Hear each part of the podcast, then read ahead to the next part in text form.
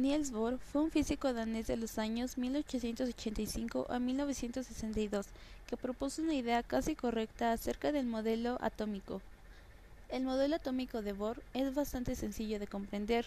Designó que el átomo contiene protones y neutrones en el núcleo y que girando a su alrededor un electrón.